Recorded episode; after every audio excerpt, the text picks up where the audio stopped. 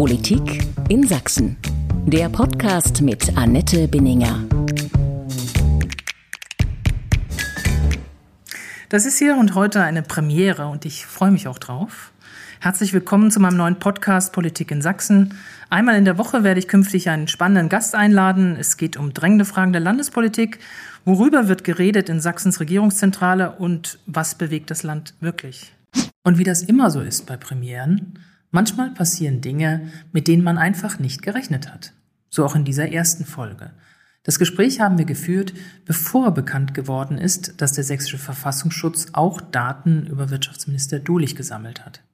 Darüber konnte ich zwar nicht mit meinem Gast sprechen, aber umso interessanter ist es, was er über den Anfang dieses Verfassungsschutzskandals sagt. Heute aber freue ich mich, dass er zugesagt hat und zugegeben zu dieser nicht ganz risikofreien Premiere. Und ich begrüße ganz herzlich Sachsens Innenminister Roland Wöller hier in unserem Studio. Schönen guten Tag, Frau Binninger. Herr Wöller, lassen Sie uns zunächst mal zurückgehen zum 16. Mai 2021. An diesem Tag haben schwere Randale das Dynamo-Aufstiegsspiel in Dresden überschattet. Was haben Sie spontan gedacht, als Sie das gehört haben von den ersten Berichten und die ersten Bilder sahen? Also zunächst einmal habe ich mich gefreut, dass Dynamo aufsteigt. Das hat sich am Spielverlauf abgezeichnet. Man hat ja das ein oder andere Tor mitbekommen und dann war ja klar, sozusagen, irgendwann ist es sicher. Und dann kam aber die Meldung, dass das außer Rand und Band geraten ist. Ich habe mich sehr geärgert darüber. Äh, zum einen, weil ja schon äh, viele Kolleginnen und Kollegen verletzt worden sind bei den Ausschreitungen. Zum anderen, weil es gezielte und rohe Gewalt war, die da sich ausgebrochen hat. Und das hat mit Fußball nichts mehr zu tun. Und äh, wir alle haben ja schon erlebt, dass das einen Schatten nicht nur auf die Landeshauptstadt geworfen hat, sondern auch für den Freistaat Sachsen und den Fußball. Und das hat mich sehr geärgert. Wir haben das leider in den vergangenen Jahren immer wieder erlebt. Auch im Stadion, aber vor allen Dingen vor dem Stadion. Wie wollen Sie eigentlich die Menschen, die Stadt und auch Ihre Polizeibeamte künftig besser schützen vor solchen Vorfällen? Also zunächst einmal ist es ja ein Phänomen, was wir deutschlandweit beobachten, also Gewalt äh, am Rande oder im Fußball. Das ist kein allein sächsisches Phänomen. Richtig ist aber, dass äh, gerade in Sachsen dieses Phänomen sich besonders verfestigt hat, dass es auch zahlenmäßig größer zu sein scheint. Und das ist eine gemeinsame Aufgabe, glaube ich, von Landeshauptstadt, äh, von Verein, äh, von Ordnungsamt, von, von Polizei noch mehr zu tun für die Sicherheit. Und zwar nicht nur für die Sicherheit im Stadion, sondern auch vor dem Stadion. Und das ist eine ganze Palette von Maßnahmen, glaube ich, angefangen von der Vereinsarbeit, von der Fanarbeit, aber auch dann vom robusten Durchgreifen, gerade bei der Strafverfolgung. Und dieses gezielte Angreifen von Vollzugsbeamten, das macht mir die allergrößte Sorge. Das ist äh, kein Feiern mehr von sportlichen Ereignissen, sondern es ist bewusstes Treffen, äh, um Polizeibeamte zu verletzen und äh, dagegen müssen wir einschreiten. Wie? Die Frage ist ja wirklich wie, weil wir haben das immer wieder erlebt und äh, wir haben immer, es ist ganz schnell ein Konsens auch erreicht, dass dagegen etwas getan werden muss. Die Frage ist wie, ganz konkret. Also zunächst einmal glaube ich, dass es wichtig ist, ähm, dass wir im Stadion für mehr Sicherheit sorgen. Das heißt, ähm, ich habe ja klar gemacht, dass äh, es kein Tabu mehr sein darf, über personalisierte Tickets zu reden. Ich meine, es ist ja, wir lernen ja an der Corona-Krise, dass vieles mit Digitalisierung möglich ist, was wir vorher nicht für möglich geglaubt haben. Das hat einen Schub verliehen. Das ist ja eine positive Seite. Das heißt, äh, personalisierte Tickets. Das hilft aber nicht vor dem Stadion. Ja, aber das wäre doch ein deutliches Zeichen zu sagen. Leute, die sozusagen verurteilt worden sind oder straffällig geworden sind oder Gewalt ausgeübt haben, dass die nicht mehr ins Stadion rein dürfen. Ich glaube, das ist ein klares Signal, wenn Sanktionen äh, drohen. Das ist übrigens die größte Sanktion für einen Fußballfan, seiner Mannschaft nicht mehr zujubeln zu können, egal ob Heimspiel oder Auswärtsspiel. Das wäre schon ein wichtiges Signal. Das müssen wir hinbekommen. Deshalb sind wir mit den Vereinen im Gespräch. Wir sind auch mit der Innenministerkonferenz im Gespräch. Das ist aber auch ein Thema, was schon seit Jahren eigentlich immer wieder vorgeschlagen wird. Woran scheitert das? Ja, also ähm, grundsätzlich ist es so, und dafür stehen wir auch, da stehe ich dafür, Sicherheit ist keine private Angelegenheit. Äh, wenn es zu Großveranstaltungen kommt, auch zu großen Sportvereignissen, das ist eine grundsätzliche Aufgabe auch der Polizei, mit für Sicherheit zu sorgen. Aber es kann in der Dimension nicht mehr eine alleinige Aufgabe der Polizei sein. Die Polizei ist kein gesellschaftlicher Reparaturbetrieb, wo man sagen kann, also die Stadioneinnahmen und auch die Umsätze der deutschen Fußballliga, das wird privatisiert Und ansonsten Gewalt und ähm, äh, andere ähm, Gefährdung der öffentlichen Ordnung, das ist die Sache der Polizei. Deshalb muss der Verein mit ins Boot, deshalb muss die Liga mit ins Boot. Ich glaube auch Wie konkret meinen Sie das? Meinen Sie das auch, dass der Verein mit Kosten übernimmt für die Einsätze, für die Schäden, die entstehen? Nein, so weit sind wir nicht. Aber in der Tat ist es so, dass wir in den vergangenen ja, Monaten, auch äh, zwei Jahren, eine sehr intensive Diskussion hatten in der Innenministerkonferenz. Es gab ein Bundesland, nämlich Bremen was dort versucht hat, bei Risikospielen, bei Risikofußballspielen, die Kosten für die Polizeieinsätze äh, auf den Verein mit jedenfalls teilweise zu überwälzen. Das ist nur deswegen nicht äh, sozusagen vor dem dortigen Oberlandesgericht äh, stattgegeben worden, weil die gesetzliche Grundlage gefehlt hat. Die kann man sozusagen auch äh, schaffen. Würden Sie sich das wünschen?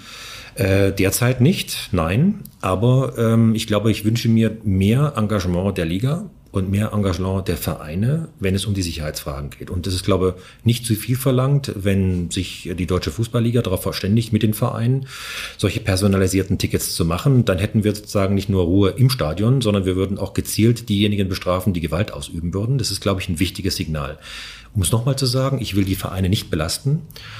Aber ich glaube, wenn wir darüber reden, die Deutsche Fußballliga hat einen Jahresgewinn von drei Milliarden. Äh, wir diskutieren, dass die Deutsche, der Deutsche Fußballbund und die Fanarbeit und die Jugendarbeit dann immer ein paar Millionen abbekommen. Das bekommen sie ja.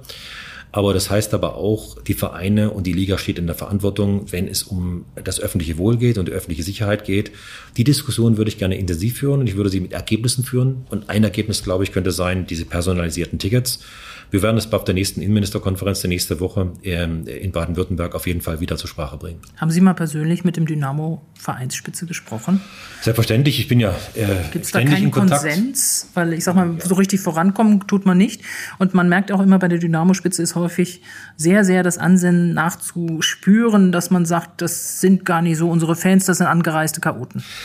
Also erstens mal bin ich ja auch Fußballfreund äh, und neben dem Heinsberger Sportverein äh, fiebere ich immer mit, wenn Dynamo auch spielt. Ich bin auch fortlaufend, äh, sag ich mal, mit der Dynamo-Spitze äh, im Gespräch, mit den Sportlern im Gespräch. Ähm, ich habe jetzt auch drunter gelitten, nicht mehr ins Stadion zu können in der Zeit. Habe mir das auch verkniffen, ähm, äh, dorthin zu gehen. Äh, und insofern besteht überhaupt kein Dissens, wenn es darum geht, diese Ver Gewalt zu verurteilen. Ich habe jetzt auch äh, mit dem neuen kaufmännischen Geschäftsführer äh, während gesprochen und waren uns einig gewesen, dass wir nochmal deutlich machen müssen, dass das nichts mit Sport zu tun hat, nichts mit Fußball zu tun hat und auch der Verein, das finde ich gut, will seinen Beitrag leisten. Wir suchen jetzt gerade Formate. Wie sieht das aus?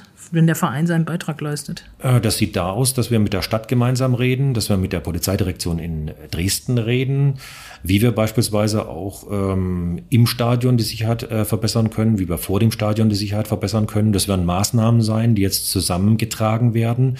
Ich möchte nicht nur reden, ich habe auch Verständnis dafür. Irgendwann müssen auch Taten folgen, denn die vielen, vielen Tausenden von friedlichen Fans und ähm, Sportbegeisterten, die ja auch sozusagen am Stadion waren, die im großen Garten waren, die haben überhaupt kein Verständnis, wenn es gewalttätig wird. Und schauen Sie, 150 verletzte Polizeibeamten, Polizeibeamten sind einfach zu viel und das hat der Sport und das hat der Fußball und auch die Landeshauptstadt nicht verdient. Man hört aber immer das Gleiche reflexartig. Da will ich Ihnen auch nicht zu nahe treten, aber der Verweis auf die Innenministerkonferenz, dass die Vereine mehr tun müssen. Und dann haben wir wieder einen solchen Vorfall wie jetzt äh, in Dresden. Wir haben ja auch im Haushaltsverhandlungen geliefert. Wir haben mehr Geld ausgegeben für die Fanarbeit um auch ein klares Signal zu setzen, dass wir die Vereine nicht allein lassen wollen. Das kann aber nicht alleine reichen. Und der Punkt bei mir ist, Frau Binninger, ich möchte gerne personalisierte Tickets haben. Seit Jahren wird mir gesagt, dass das nicht möglich ist. Es ist nicht gewollt. Jetzt ist der Zeitpunkt gekommen in der Corona-Pandemie, wo vieles digitalisiert worden ist, äh, aus der Not heraus natürlich auch. Vieles ist im Homeoffice plötzlich machbar, was vorher nicht machbar sein sollte. Und ich glaube, das Gleiche ist auch zutreffend für diese personalisierten Tickets. Ich werde mich einsetzen auf der Innenministerkonferenz, dass das kommt. Äh, ich will nicht so weit gehen wie Bremen und andere, die gesagt haben, wir wollen die Kosten überwälzen. Das möchte ich gerne vermeiden. Aber um das zu tun, glaube ich, brauchen wir mehr von den Vereinen, als es bislang der Fall ist. Wollen Sie eigentlich, das merkt man jetzt auch bei der Debatte um diese Dynamo-Einsätze, der harte Law and Order Mann sein? Oder wollen Sie gerade mit Blick auf den Fußball lieber kein Spielverderber?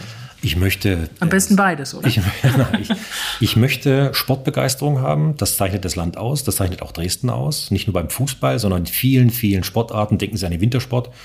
Wir sind ja auf Platz sieben des Medaillenranking. Also wenn Sachsen alleine antreten würde beim Wintersport, dann wären wir eine der sieben erfolgreichsten Nationen äh, und gleichzeitig äh, Ordnung und Sicherheit haben. Ich möchte, dass die Sportfans sicher ins Stadion gehen können, sicher ihrem Sport nachgehen können. Beides muss zusammenkommen. Das heißt, das ist für mich der Maßstab die Begeisterung der Fans und der Sport äh, und dass das sicher abläuft. Das ist, glaube ich, das, woran ich auch gemessen werden möchte. Mein zweites Erinnerungsdatum ist der 7. November 2020. Sie wissen noch, was da war? Die Demonstration in Leipzig mit den vielen Tausenden auf dem Augustusplatz. Die nicht sehr friedlich waren und nicht sehr angenehm zur Handhaben. Ihnen ist damals vorgeworfen worden, dass man Stadt und Land, dass die Polizei nahezu unvorbereitet oder schlecht vorbereitet in diesen Einsatz gegangen ist, der ja dann völlig aus dem Ruder gelaufen ist. Wenn Sie zurückblicken und mit einigem Abstand und mit einiger selbstkritischer Analyse auch, was lief damals falsch? Also die Corona-Zeiten sind ja für uns alle, für viele Wirtschaftsbetriebe sehr, sehr herausfordernd, für manche existenziell.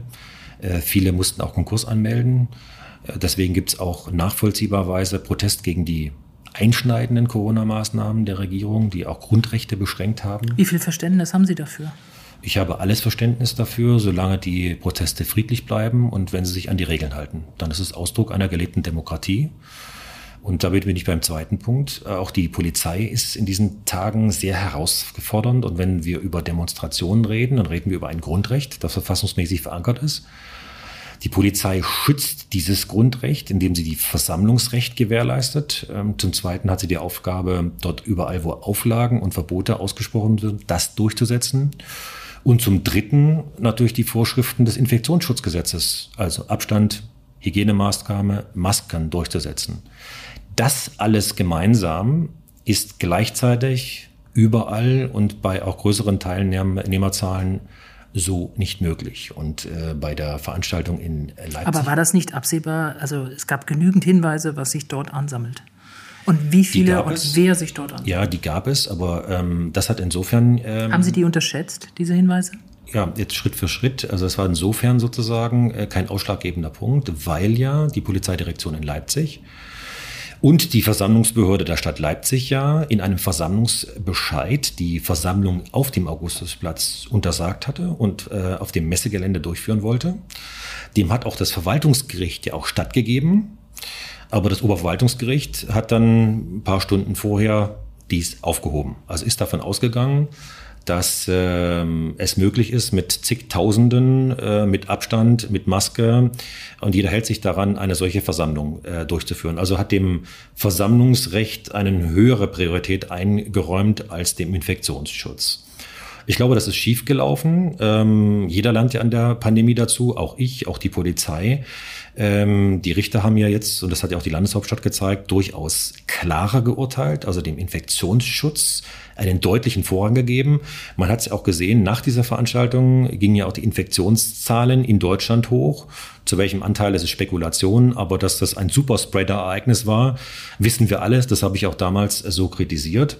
Also diese Gerichtsentscheidung äh, muss man respektieren, das ist völlig klar. Aber die hat, äh, manche haben die nicht verstanden, einschließlich des Oberbürgermeisters der Stadt Leipzig. Äh, ich fand sie sehr problematisch. Darf ich äh, nochmal dazwischen gehen? Man, es wirkt trotzdem so ein bisschen wie im Rechtfertigungsmodus und Sie schieben das Ganze schnell auf eine gehörige Distanz zu sich selbst. Sie verweisen auf Gerichtsurteile, auf die Stadt, auf die Versammlungsbehörde. Trotzdem sind Sie der Innenminister dieses Landes, der verantwortlich ist für die Sicherheit in welchem Winkel dieses Landes auch immer. Und das kann sie doch nicht, das muss sie doch auch mal anfassen, wenn sie solche Bilder sehen und sagen, da haben wir einen Fehler gemacht. Also ich habe ja nicht nur die Bilder gesehen, Frau Binninger, sondern ich war vor Ort gewesen. Und zwar insgesamt sieben Stunden an der Versammlung bei den Einsatzkräften äh, und äh, im Lagezentrum der Polizei. Ich habe es aus nächster Nähe gesehen was man nicht von jedem Kommentator behaupten kann, der sozusagen anschließend äh, sofort ein Urteil äh, äh, treffen äh, wollte über die Versammlung. Aber richtig ist, das wollte ich ja gerade noch ausführen, auch die Polizei sozusagen äh, hat sicherlich Fehler gemacht. Wenn man über die Gefahrenprognose redet, ähm, ähm, die hätte man sozusagen besser abstimmen müssen mit der Stadt beide, ähm, sowohl die Polizeidirektion als die Stadt, haben richtigerweise darauf hingewiesen im, im, Anschluss, dass die Zusammenarbeit besser laufen musste. Und das waren die nächsten Versammlungen, die ja kamen, dann auch die großen dann ähm, im Februar oder März, wenn ich richtig erinnere, die liefen ja schon deutlich besser. Also Aber Sie ziehen sich gerade wieder raus äh, als wenn Beobachter. Sie, wenn Sie mir, nein, also der Innenminister ist selbstverständlich für die Sicherheitslage verantwortlich. Auch dafür sozusagen, wenn Fehler passiert sind, die haben wir auch angesprochen. Äh, die versuchen wir sozusagen abzustellen. Das ist uns auch gelungen. Ähm, ähm, wenn es darum die Frage geht, was man besser machen kann, dann ist meine Aufgabe dafür zu versorgen, dass die Polizei die Mittel und die Möglichkeiten an der Hand bekommt, um das zu tun. Wir haben mit der Stadt geredet. Wir haben mit der Versammlungsbehörde beredet. Ähm, das ist ausgewertet worden, auch gerade bei der Gefahrenprognose. Und vor allem das Entscheidende, glaube ich, in Leipzig war gewesen, dass äh, auch ähm, so, so tragfähig das Versammlungsrecht auch ist, dass man hinterher sehen musste, dass die Tausend, die dort gekommen sind, absehbar gekommen sind, dass man nicht von, davon ausgehen konnte, dass die den Sicherheitsabstand halten, äh, Mundschutz aufsetzen, sondern gerade deswegen haben sie ja demonstriert, weil sie gegen die Maßnahmen war und weil sie von vornherein ja klar gemacht haben, dass sie sich nicht an die, an die Maßgaben halten wollen. Es sind so in den letzten Monaten eine ganze Menge Negativschlagzeilen bei Ihnen aufgelaufen. Muss man einfach so als Beobachter auch feststellen. Nicht alle Zeilen haben sie in dem Sinne verschuldet, verursacht, aber da ist schon eine ganze Menge Holz zusammengekommen. Äh, auch diese Querdenker-Geschichte, ich will jetzt gar nicht von den Fußballrandalen reden, aber nur die Stichworte zu nennen, Verfassungsschutzaffäre, äh, Munitionsskandal, Fahrradgeschichte äh, und so weiter. Wenn man immer so ein Tor nach dem anderen, wenn ich, wenn Sie als Fußballfreund, jetzt bleibe ich in der, in der Fußballsprache auch dann drin, ein Tor nach dem anderen da reingeballert kriegt, und wir können gerne noch mal kurz zu den einzelnen Punkten auch kommen. Aber wirklich kurz dann. Ähm, was macht denn das mit einem? Also die Sicherheitslage in dem Land ist eine große Herausforderung. Reden Sie mal über sich selbst. Ja, das mache ich ja. Ähm, das ist eine große Herausforderung nicht für die Polizei, sondern auch denjenigen, der das äh, Amt des Innenministers ausübt. Ähm, unsere Demokratie ist in einem Maße herausgefordert, wie ich es nicht dafür möglich gehalten habe. Alles andere als selbstverständlich. Ähm, wir haben aus weiten Teilen der Bevölkerung auch nicht mehr Respekt gegenüber Polizisten. Wir merken das ja. Äh, auch im Umgang miteinander. Und dass da viel passiert in einer solchen Krise, ist völlig klar. Wir sind im außergewöhnlichen Maße herausgefordert. Das ist eine Krisensituation, die größte Krise seit dem Zweiten Weltkrieg in Deutschland. Ja, und dass die Sicherheit damit berührt ist und dass da auch viel passieren kann, auch viel Fehler passieren können, das ist gar keine Frage. Äh, das ist eine besondere Herausforderung, auch eine persönliche Herausforderung für mich. Und für mich ist wichtig, dass äh, die Polizei den Rücken halt hat und die Rückendeckung hat, äh, um die Sicherheitslage zu gewährleisten. Dass sie dabei Fehler macht auch, das muss man klar benennen und aufklären. Aber es ist mitnichten so, dass äh, bei der Polizei alles andere als nur Fehler da sind. Sag ich mal. Sie leistet einen tollen Job. Ich bin den Polizistinnen und Polizisten auch dankbar, wenn sie sich mit Bereitschaftspolizisten äh, unterhalten. Das berührt mich jedes Mal, die stundenlang äh, dort vor Ort stehen, die sich beleidigen lassen müssen, die sich beschimpfen lassen müssen, die sich teilweise auch bewerfen lassen müssen. Und sie können kaum was tun. Also das äh, macht einen dann schon äh, ein Stück weit auch zornig. Jetzt reden Sie wieder ganz weit weg von sich selbst ich quäle Sie trotzdem nochmal. Wie selbst gehen Sie damit um? Ich stelle mich ungern in den Mittelpunkt verbinden. Ich weiß, aber deswegen frage ich das mal. Und der Aufgabe kommen wir gerne nach, also mit großer Leidenschaft. Ist das auch Ihre Art, damit umzugehen, das auch von sich selbst ein bisschen wegzuschieben? Also ich ähm, stelle mich ungern in den Mittelpunkt, sondern ich sehe die Aufgabe. Dass, Sie dürfen äh, jetzt im Mittelpunkt sein in diesem Interview. das ist sehr freundlich von Ihnen, Herr Verbindinger. Aber nein, schauen Sie, ähm, ich glaube, so eine Aufgabe, so eine große Aufgabe kann man nur machen, ähm, wenn man es als gemeinsame Aufgabe betrachtet. Und äh, natürlich ist es ein Amt. Ich sehe das Amt und weniger die Person und äh, versuche das bestmöglich auszufüllen. Ähm, da passieren Fehler, auch mir passieren Fehler. Ich bin ein Mensch. Ähm, das äh, muss man dann sozusagen auch klar benennen können. Auch bei der Polizei passieren Fehler. Aber schauen Sie, ich habe in diesen Tagen den Eindruck, wenn man Umfragen liest, also nicht nur Sachsen-Monitor, sondern auch ARD, ähm, Welt 24, welches Vertrauen haben Menschen zur Polizei und zur Polizisten? Haben sie regelmäßig Werte von 80 Prozent, von 86 Prozent, die der Vertrau, die der Polizei Vertrauen oder im hohen Maße Vertrauen. Und dann habe ich manchmal sozusagen, wenn man dann soziale Kanäle mitverfolgt, den Eindruck, dass einer der unbeliebtesten Berufe vielleicht der Polizistenberuf ist. Dem ist nicht so. Also wir oder der Innenministerjob. Wir, wir haben es hier mit einer Verzerrung zu tun. Und ähm, also ich werfe mich leidenschaftlich auch gerne vor die Polizei und stehe hinter der Polizei äh, und sie vor ungerechtfertigten Angriffen zu schützen. Das ist meine Aufgabe. Okay, und es kratzt ja auch nicht dieser finstere Hashtag Wöller-Rücktritt und die immer wieder aufkommenden, selbst aus der eigenen Landesregierung von den Koalitionspartnern Rücktritts naja, das macht ja nicht jeder. Also ich glaube, ein Innenminister, der äh, sozusagen äh, sich von berufener Seite, auch von extremistischer Seite aus sozusagen da keine Rücktrittsforderung ähm, ähm, äh, ausgesetzt sieht, der müsste irgendwas falsch gemacht haben. Ich merke schon, dass wir an dem Punkt bohren, dass ich da nicht weiterkomme. Deswegen lassen Sie mich das vielleicht abschließen ähm, von den Dingen, die ich aufgezählt habe, von den Skandalen, Affären und so weiter in den letzten Monaten, die da für Aufsehen gesorgt haben. In welchem Punkt haben Sie sich ungerecht behandelt gefühlt? Also äh, nicht alles, was als Skandal bezeichnet wird, ist auch einer. Also wenn Sie das Landesamt für Verfassungsschutz nehmen beispielsweise, dann äh, sind wir auch äh, bei der Frage, was ist denn da eigentlich gelaufen? Ähm, das, was Sie vielleicht als Ausgangspunkt nehmen wollen, war ja so gewesen, dass ähm, Daten, frei zugängliche Daten von Abgeordneten gespeichert worden sind. Und das kann man nicht einfach so. Ähm, wir haben ein freies Mandat das ist also konstitutiv für die Demokratie, das muss geschützt werden, das steht im Grundgesetz. Und das Bundesverfassungsgericht hat sehr, sehr hohe Hürden äh, daran angelegt, wann, unter welchen Umständen man äh, frei zugängliche Daten von Abgeordneten speichern kann. Das äh, Landesamt für Verfassungsschutz hatte beginnend sozusagen vom vorletzten Jahr bis Mitte letzten Jahres ähm, ähm, Daten gesammelt und die Fachaufsicht des Innenministeriums hatte das zu Recht beanstandet und gefragt nach Belegen und Beweisen.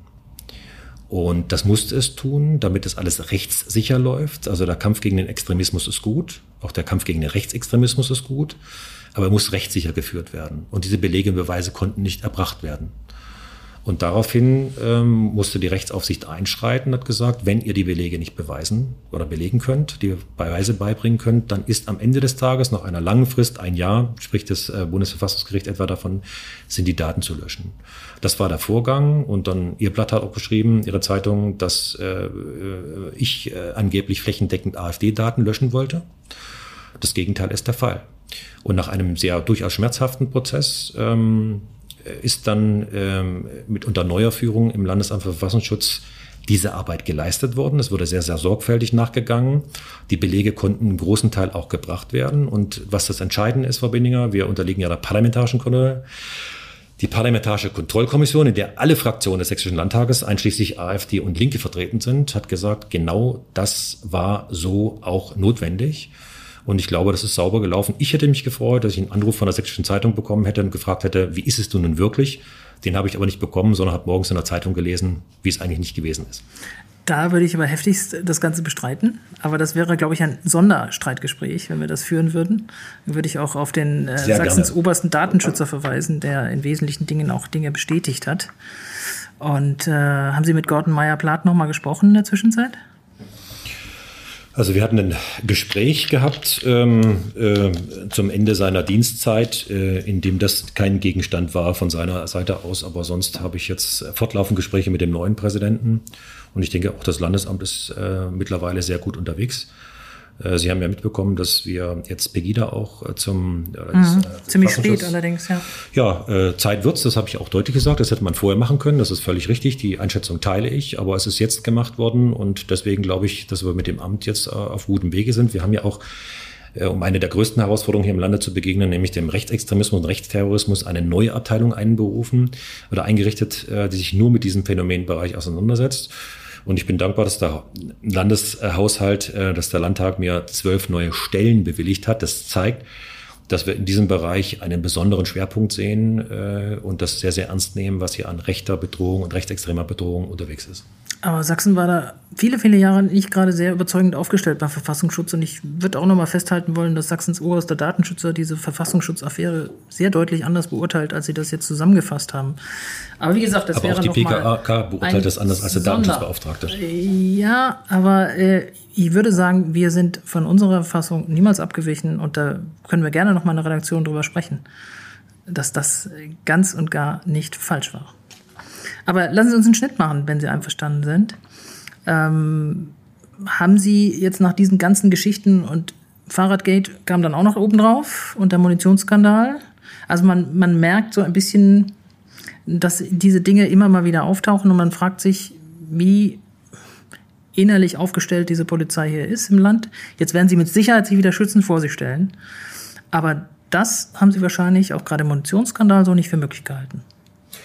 Ja, und ich habe mich auch sehr darüber geärgert. Ich ärgere mich heute noch darüber. Ähm, und zwar aus folgendem Grunde. Ähm, wir haben ja bei ähm, knapp 14.000 äh, Polizistinnen und Polizisten hervorragende Frauen und Männer, die professionelle Arbeit leisten, die jeden Tag rausgehen, ähm, bei Tag und bei Nacht ähm, zu jeder ähm, Witterungsbedingungen ihren Job leisten für unsere Sicherheit. Und das Bittere ist eben, dass einige wenige genügen die Fehler machen, die auch in einem so großen Umfang Mist bauen, äh, um äh, die gesamte Polizei in Misskredit zu bringen. Äh, ich hatte ja gerade eben gesagt, dass äh, der Polizeiberuf ähm, gegen von anderen Berufen ähm, ganz zu schweigen ein sehr, sehr hohes Vertrauen genießt. Das hohe Vertrauen bedeutet aber auch eine Verpflichtung nämlich eine Verpflichtung, äh, sauber, äh, ordentlich äh, und vor allem rechtssicher zu arbeiten. Das haben einige nicht getan und damit sozusagen viele andere in Misskredit gebracht. Und deswegen, sage ich mal, braucht man über die Fehler gar nicht drum herum zu reden. Die müssen klar benannt werden. Und sie müssen aufgearbeitet werden. Und sowohl beim Thema Fahrrad haben wir ja mit Herrn Fleischmann diese Kommission eingesetzt, äh, die Klarheit gebracht hat, äh, als auch jetzt sozusagen bei der Veruntreuung von den 7000 Schuss Munition im LKA haben wir also eine Kommission, die jetzt äh, am Start ist und prüft unter Leitung des ehemaligen Verfassungsschutzpräsidenten Fromm, äh, die die Auftrag hat, die Fehler herauszufinden, klar zu benennen und vor allem zu fragen, ob es irgendwelche systemischen Ursachen gibt. Gibt es Umstände, die das begünstigt haben? Und dann werden wir unsere Konsequenzen daraus ziehen. Haben Sie zu früh vielleicht den LKA-Chef abgesetzt? Haben Sie sich da von der Öffentlichkeit drängen lassen? Weil im Nachhinein haben Sie ihn ja dann auch durch Einordnungsgehaltsbedingt wieder dann leicht befördern müssen. Nein, das ist nicht der Fall. Sie kennen das äh, äh Beamtengesetz. Also äh, das Landeskriminalamt ist die Zentralstelle bei der mhm. Bekämpfung der Kriminalität im Freistaat Sachsen. Äh, nicht nur in Sachsen, sondern wirkt im Verbund mit dem Bundeskriminalamt und den anderen Landeskriminalämtern. Hier geht es um Kernfragen der Sicherheit. Und die setzen ein hohes Maß an Vertrauen voraus. Und das war ja nicht das erste Mal, dass das LKA jetzt in die Schlagzeilen gekommen sind.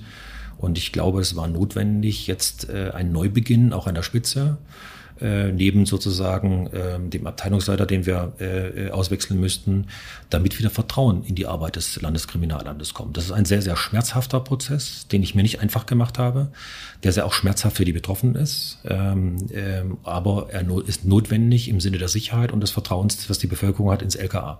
Was war eigentlich der schönste Ministerjob für Sie? Umweltminister immer noch im Nachhinein? Wären Sie gerne geblieben, oder? Was heißt schön? Also ich denke, es ist eine herausfordernde Aufgabe, überhaupt schön seine Verantwortung für den Freistaat Sachsen zu tragen. Äh, der Job als Umweltminister äh, bei den äh, vielen Außenterminen, bei den Landwirten, also der Kofferraum war immer voll mit äh, Präsentkorben, Schinken, äh, Wurst, Wein, sächsische Spezialitäten. Also das also war der muss ich natürlich Job. immer wieder abgeben, mhm. weil ich ja nichts annehmen durfte. Also das haben wir dann verteilt. Ähm, aber in der Tat, also ich glaube, der herausforderndste ist der des Innenministers sozusagen, weil sie ja Verantwortung tragen für die Sicherheit des Landes, äh, 14.000 Polizisten und wie wir gesehen haben, jeden Tag was passieren kann. Ja, jeden Tag nicht nur was passieren kann, sondern auch jeden Tag auch Fehler passieren können, für die man zu Recht natürlich dann Verantwortung trägt und schauen muss, äh, dass sie entsprechend aufgearbeitet werden. Sie sind jetzt seit vielen, vielen, vielen Jahren hier aktiv in der sächsischen Landespolitik, auch als Minister auf ganz unterschiedlichen Stationen, Umwelt, äh, Kultus und auch Innen. Ähm, wie hat sich Politik verändert in Sachsen in den letzten fünf Jahren?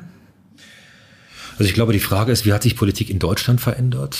Ähm, erstens lieber, mal, ich würde lieber auf Sachsen. Ja, ja äh, aber bleiben. das ist ja für Sachsen zutreffend. Mhm. Aber ich meine, es tut ja auch gut, wenn man den Blick über die Landesgrenzen mal hinausschweifen lässt und guckt, welche Entwicklungen vollziehen sich weltweit, welche Entwicklungen vollziehen sich in Deutschland. Ich denke, dass ähm, Politik ein Stück weit oder die Gesellschaft rauer geworden ist. Der Ton ist ähm, härter geworden, wenn Sie überlegen, dass jetzt Kommunalpolitiker angegangen werden, beleidigt werden, bedroht werden. Das gab es vor 10, 15 Jahren überhaupt nicht. Da sehen Sie, dass es mit hohen Kosten verbunden ist, auch psychologischen Kosten verbunden ist, politische Verantwortung zu übernehmen, und zwar ungleich für welche Partei, ungleich in welchem Amt. Das macht mir Sorge, weil Politik und Demokratie lebt nicht nur von Demokraten, sondern lebt auch von Menschen, die Verantwortung übernehmen. Wenn die zur Kenntnis nehmen müssen, dass sie bedroht werden, dass sie große Nachteile haben für ihre Familien, dann wird, und das ist ja auch schon, es zeichnet sich schon etwas ab, die Bereitschaft so verantwortungsvolles Amt zu übernehmen, die wird dann sozusagen geringer werden. Und ich glaube, das wird eher ein Schaden für die Demokratie sein. Das hat sich im hohen Maße verändert. Zum Zweiten, durch die digitalen Medien ist Politik schneller geworden. Also ähm, Tag und Nacht äh, ist der Nachrichtenstrom und zwar intern äh, aus dem Amt heraus, aber auch sozusagen, was die Medien betrifft, was die Bürger betrifft. Sie werden angefunkt, äh, ähm, sie müssen sofort reagieren oder andersrum, sie sollten sofort reagieren. Also halbe Stunde keine Antwort auf die SMS, dann denkt der Gegenpart, schon was Ernsthaftes passiert. Also dieses Tempo ist auf der einen Seite gut im Sinne von Transparenz, aber uns fehlt, auch mir fehlt die Zeit zu sehr zu reflektieren. Also wir reagieren eher, aber das ist gut und auch notwendig, aber um wirklich ernsthafte Entscheidungen treffen zu können, die auch langfristig sind, sieht man ja auch äh, beispielsweise in der Bildungspolitik, in der Umweltpolitik, brauchen wir die Zeit nachzudenken, um uns klar zu werden, was müssen wir entscheiden. Und die Frage für mich ist immer, was ist richtig und nicht unbedingt immer die Frage, was kommt an. Bei der Wahl in Sachsen-Anhalt hat die CDU mit einem kolossal hohen Ergebnis sehr unerwartet ziemlich alle überrascht. Äh, vor allem wohl ein paar Meinungsforscher, die das ganz anders vorhergesehen haben. Das ist aber nicht die erste Wahl, dass sowas passiert. Das passiert jetzt in letzter Zeit öfters. Warum gelingt es der CDU in Sachsen, jedenfalls sagen das aktuelle Umfragewerte, und die halten wir jetzt mal für einigermaßen plausibel, nicht zu, zu ihrer alten Stärke zurückzufinden? Naja, man darf die Umfragewerte nicht mit Wahlen vergleichen. Das ist schon klar. Aber man sieht sehr deutlich, ja. wie sich hier einige Werte stabilisieren, auch bei der AfD. Ja gut, das wird man sehen können, wenn es bei der nächsten Landtagswahl ausgeht. Das kann keiner sagen, wie die ausgeht. Äh, wenn ich Erinnerung rufe, wie es denn vor der letzten Landtagswahl aussieht, da ist der CDU auch schon abgeschrieben gewesen und Michael Kretschmer hat in einem grandiosen Aufholwettbewerb äh, zum großen Teil auch äh, wegen seiner äh, Persönlichkeit und äh, seines kommunikativen Talentes viele erreicht. Und ich glaube, äh, das Wahlergebnis, was wir, was wir eingefahren haben bei der letzten Landtagswahl, hat uns keiner so zugetraut. Ähnlich war es jetzt in Sachsen-Anhalt. Da hat auch, glaube ich, auch Rainer Haseloff mit seiner Person und seiner Funktion als Ministerpräsident vieles noch mobilisiert.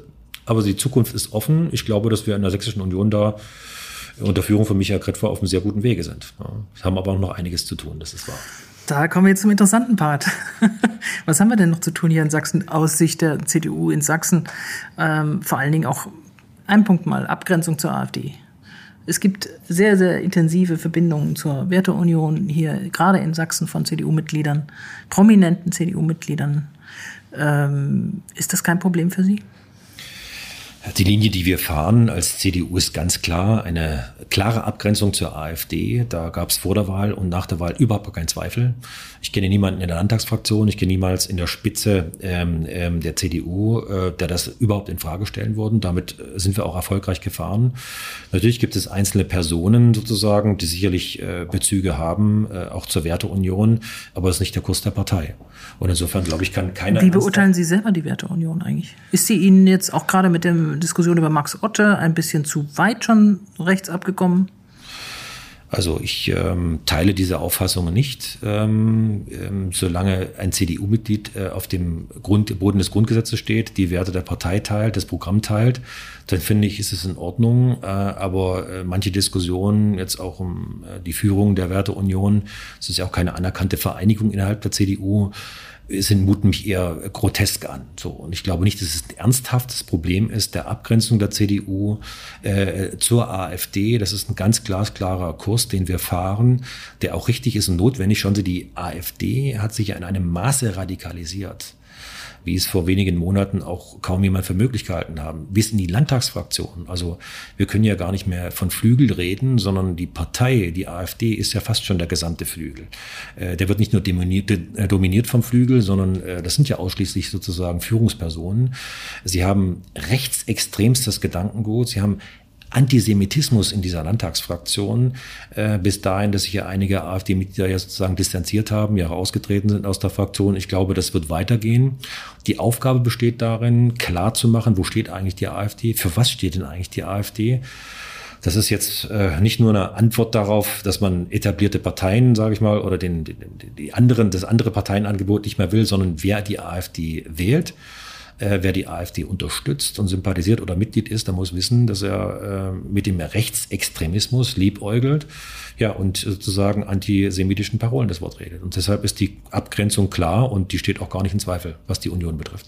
Hilft es oder schadet es vielleicht auch in mancher Hinsicht, äh, dass da jetzt äh, die Hochstufung beim Verfassungsschutz auch stattgefunden hat, was die AfD angeht, was auch Pegida angeht? Also weil ja, ja. gerade jetzt auch viele sagen, ja. Äh, wir, wir, wählen zwar AfD, aber wir sind keine Rechtsextremisten und so weiter und, und äh, da sehr diffuse Meinung auch umherschwirren. Also hilft das oder schadet das? Das ist, glaube ich, nicht die Frage. Also es ist keine Frage der politischen Opportunitäten, sondern die Frage ist zum, zunächst einmal für das Amt, für das Landesamt für Verfassungsschutz, extremistische Bestrebungen, rechtsextremistische Bestrebungen frühzeitig zu erkennen also das ist ja die Aufgabe des Amtes, ähm, äh, Frühindikator zu sein, ähm, sozusagen die Warnglocke der Demokratie frühzeitig anzuschlagen. Das macht es auch, um damit der Öffentlichkeit, auch den Medien gegenüber klarzumachen, mit was haben wir es dann eigentlich zu tun? Aber das äh, interessiert doch ganz ja, viele. Leute offensichtlich überhaupt nicht, wenn diese Warnglocke angeht. Nein, das glaube ich nicht. Also das, was Sonst hätten wir doch nicht 25 oder 24 Prozent äh, relativ fester Satz hier für die AfD. Das ist richtig. Also im Kern ähm, äh, ist es nicht in Größenordnung erkennbar, dass sozusagen Wähler von der AfD weggehen. Aber ich glaube, das haben ja auch die letzten Wahlen gezeigt ähm, die AfD hat ja schon eine, eine Grenze erreicht. Es geht nicht weiter nach oben. Also der alleinige Siegeszug sozusagen durch die deutschen Parlamente, der ist eindeutig gestoppt. Äh, es verharrt, es geht leicht zurück. Aber was ich sagen wollte, ist, dass nicht nur in Sachsen, sondern auch in anderen Bundesländern, beispielsweise in Brandenburg, wir finden uns ja in Austausch, schon einige äh, Kommunalpolitiker, die sich auf AfD-Mandat haben wählen lassen, nachdenklich werden und sagen, nein, also so nicht. Ich bin zwar, habe eine Anti-Haltung, aber wenn es extremistisch wird, rechtsextremistisch wird, wenn es antisemitisch wird, dann bin ich nicht mehr dabei. Das ist noch keine Volksbewegung, richtig. Aber ich glaube, ähm, ein Austritt aus einer Landtagsfraktion beobachtet man auch nicht alle Tage. Das war schon ein klares Signal. Und eben deshalb ist es wichtig, sozusagen hier Grenzen klar aufzuzeigen. Und das sehen Sie auch im Landtag, also die Debatten, die die AfD führt, also ist, äh, das ist unterirdisch. Das ist auch, sage ich mal, teilweise menschenverachtend. Äh, und dem müssen wir alle als Demokraten eine Regel vorschieben. Es ist immer die Frage, wie man Wähler von der AfD zurückgewinnt. Und äh, ihr Parteifreund Marco Wanderwitz, Spitzenkandidat zur Bundestagswahl hier aus Sachsen, hat sich ja da so ein bisschen die Finger auch verbrannt. Hat er recht? Hat er Unrecht? Hat er es nur zum falschen Zeitpunkt gesagt oder zu pauschal? Oder wie stehen Sie dazu? Also richtig ist, dass wir hier im Osten Deutschlands, äh, auch in Sachsen, ein höheres Maß haben wahrscheinlich an äh, Extremismus und deswegen auch ein höheres Ergebnis an AfD. Aber es ist mitnichten so, dass alle AfD-Wähler Extremisten wären. Ich glaube, es lohnt sich, das ist auch die Verpflichtung, dass man darum kämpft, um die Wähler, eine klare Unterscheidung zwischen sozusagen AfD-Mitgliedern, funktionären Abgeordneten trifft äh, und äh, den Wählern. Äh, sonst hätte das alles gar keinen Zweck. Wir müssen um die Demokratie kämpfen, wir müssen um den besseren Weg kämpfen. Ich glaube, Zuweisungen oder Beschuldigungen äh, oder resignative Stimmung hilft da nicht weiter. Äh, aber ich kann es verstehen, wenn man bei diesen hohen AfD-Ergebnissen irgendwann mal nachdenklich wird. Ähm, ich glaube, das wollte er auch zum Ausdruck bringen. Das ist schon richtig, aber nicht nachlassen. Ähm, Wahlergebnisse sind nicht in Stein, Stein gemeißelt. Äh, wir müssen uns darum bemühen, jedenfalls zum großen Teil, das ist meine Überzeugung, wird es uns auch gelingen, sozusagen wieder Teile der Wähler zurückzugewinnen für die Union oder für andere Parteien. Gerade mit Blick auf die Bundestagswahl, ganz konkret mal drei Punkte. Was muss die sächsische CDU jetzt tun, um Wähler zu, gewinnen oder auch verstärkt zu mobilisieren. Sie wird ja wahrscheinlich auch, auch einen harten, knappen Wahlkampf setzen. Äh, kurz vor dem 26. Die vier Wochen gelten ja als schon die Kernzeit. Aber was sind die Punkte, wo Sie Defizite bei Ihrer Partei hier in Sachsen sehen? Ja, ich meine, wir fahren mit angezogener Handbremse. Aufgrund der Corona-Bedingungen waren Veranstaltungen nicht möglich gewesen. Der übliche Wahlkampf, ähm, äh, draußen sein, mit den Leuten reden, Flugblätter verteilen, Veranstaltungen machen, die üblichen Besuche oder ganz einfach zum, im normalen Leben, Stadtfeste, Sportereignisse hingehen, mit den Leuten reden. Das äh, wird besser und ich glaube, die letzten Meter müssen auch genutzt werden, rauszugehen. Es gibt eine zahlreiche neue Kandidatinnen und Kandidaten, die müssen sich bekannt machen. Also Wo sehen Sie inhaltliche Defizite? Bei der Union ich glaube, wir müssen selbstbewusster auftreten. Ähm, die Union steht dafür, dass sie sozusagen gerade in den letzten 30 Jahren enorm vieles für Deutschland geleistet hat, äh, den Transformationsprozess vorangebracht hat, dass wir in der Wirtschaftspolitik beispielsweise Kompetenzen haben.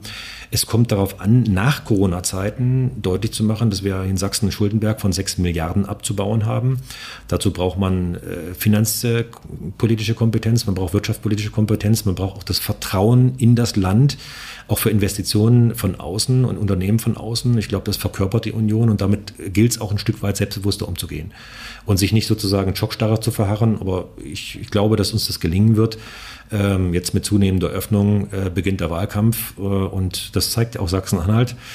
Entgegen der Meinungsumfrage wird auf den letzten Metern äh, und dann in der Urde oder äh, an, in der Wahlkabine entschieden und nicht davor.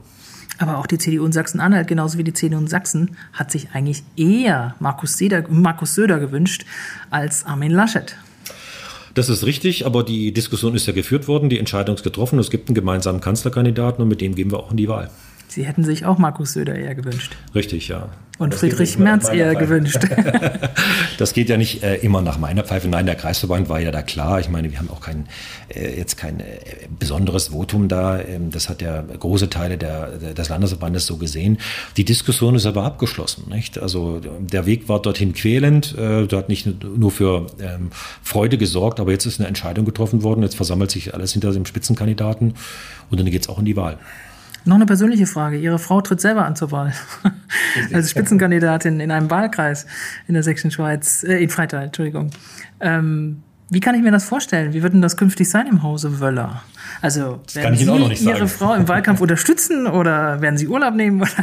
Wie kann man sich das vorstellen? Frau Binninger, das kann ich Ihnen auch noch nicht sagen. Das ist ein Experiment. Ähm, äh, der Ausgang ist da auch noch ungewiss. Ähm, dass ich Sie bereits jetzt im Wahlkampf unterstützung ist klar. Also ähm, ich bin ja auch Kreisvorsitzender des Kreisverbandes. Ich habe aber klar gesagt, wir hatten ja vorher ernsthaft überlegt, äh, Frau, eine Frau, gestandene Frau aufzustellen. Ich muss sagen, also das, äh, viele reden ja natürlich von Gleichberechtigung, auch von Parität. Es gibt einen, der das macht, das ist unser Ministerpräsident, Michael Kretschmer, der sich auch nicht immer nur beliebt macht innerhalb der Partei, aber schauen Sie mal, eine Landesliste hinzubekommen, wo wir überwiegend, Frauen haben und dann jeden zweiten Platz eine Frau, da kenne ich nicht allzu viele Parteien, äh, die das haben. Das äh, ist sein großes Verdienst.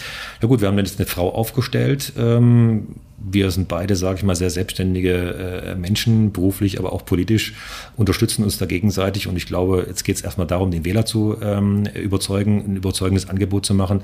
Der Wahlkreis wird seit vier Jahren nicht mehr im Deutschen Bundestag äh, vertreten. Das spüren wir alle schmerzlich. Die Bürgermeister, die Vereine, äh, die Wirtschaften. Jetzt brauchen wir wieder eine Vertretung in Berlin. Dort wird entschieden. Und wenn wir nicht dabei sind, äh, dann entwickelt sich die Region auch nicht mehr gut. Aber ich merke, Sie, ich höre daraus, Sie sind auch noch so ein bisschen irritiert und wissen noch nicht, wie Sie damit umgehen sollen. Dass Ihre Frau jetzt da auch möglicherweise ein eine wichtige Rolle ja. in, in, der Politik spielt. Es ist ein Experiment, äh, das ist richtig. Ja, aber wir sortieren uns da ein. Nicht? Und jetzt äh, unterstützen wir erstmal die Kandidatin. Der gesamte Kreisverband tut das. Äh, ich freue mich auch wieder auf den Wahlkampf. Wie das genau sein wird, weiß ich nicht. Jetzt mal für einen anderen sozusagen in der Familie Wahlkampf zu machen. Aber der eine gibt, der andere nimmt und meistens so rum, meistens so rum. Also es, es kann nur eine tolle Erfahrung sein. Und wir sind ja alle aus dem politischen Haushalt. Insofern bringen wir viel Erfahrung ein. Zum Abschluss zwei Sätze zur Vervollständigung für Sie. Dass ich in den nächsten 10 bis 20 Jahren etwas anderes als Politik mache. Ist sehr wahrscheinlich. Jetzt machen Sie uns alle neugierig. Wenn ich beruflich noch mal ganz von vorne anfangen könnte. Würde ich das Gleiche studieren, ähm, mir aber ernsthaftere Gedanken machen, bevor ich in die Politik gehe. Gut, auch das macht neugierig. Okay. Liebe Hörerinnen und Hörer, das war Sachsens Innenminister Roland Wöller. Herr Wöller, ich danke Ihnen ganz herzlich für das Gespräch. Sehr gerne, Frau Binninger. Das war die erste Folge meines neuen Podcasts Politik in Sachsen. Wir hören uns wieder in der nächsten Woche. Dann wieder mit einem spannenden Gast. Lassen Sie sich überraschen. Bis dahin, Bleiben Sie gut informiert. Dazu empfehle ich Ihnen auch, falls Sie ihn noch nicht lesen, unseren täglichen Newsletter Politik in Sachsen mit allen wichtigen News aus ganz Sachsen. Ich danke Ihnen fürs Zuhören. Ihre Annette Binninger.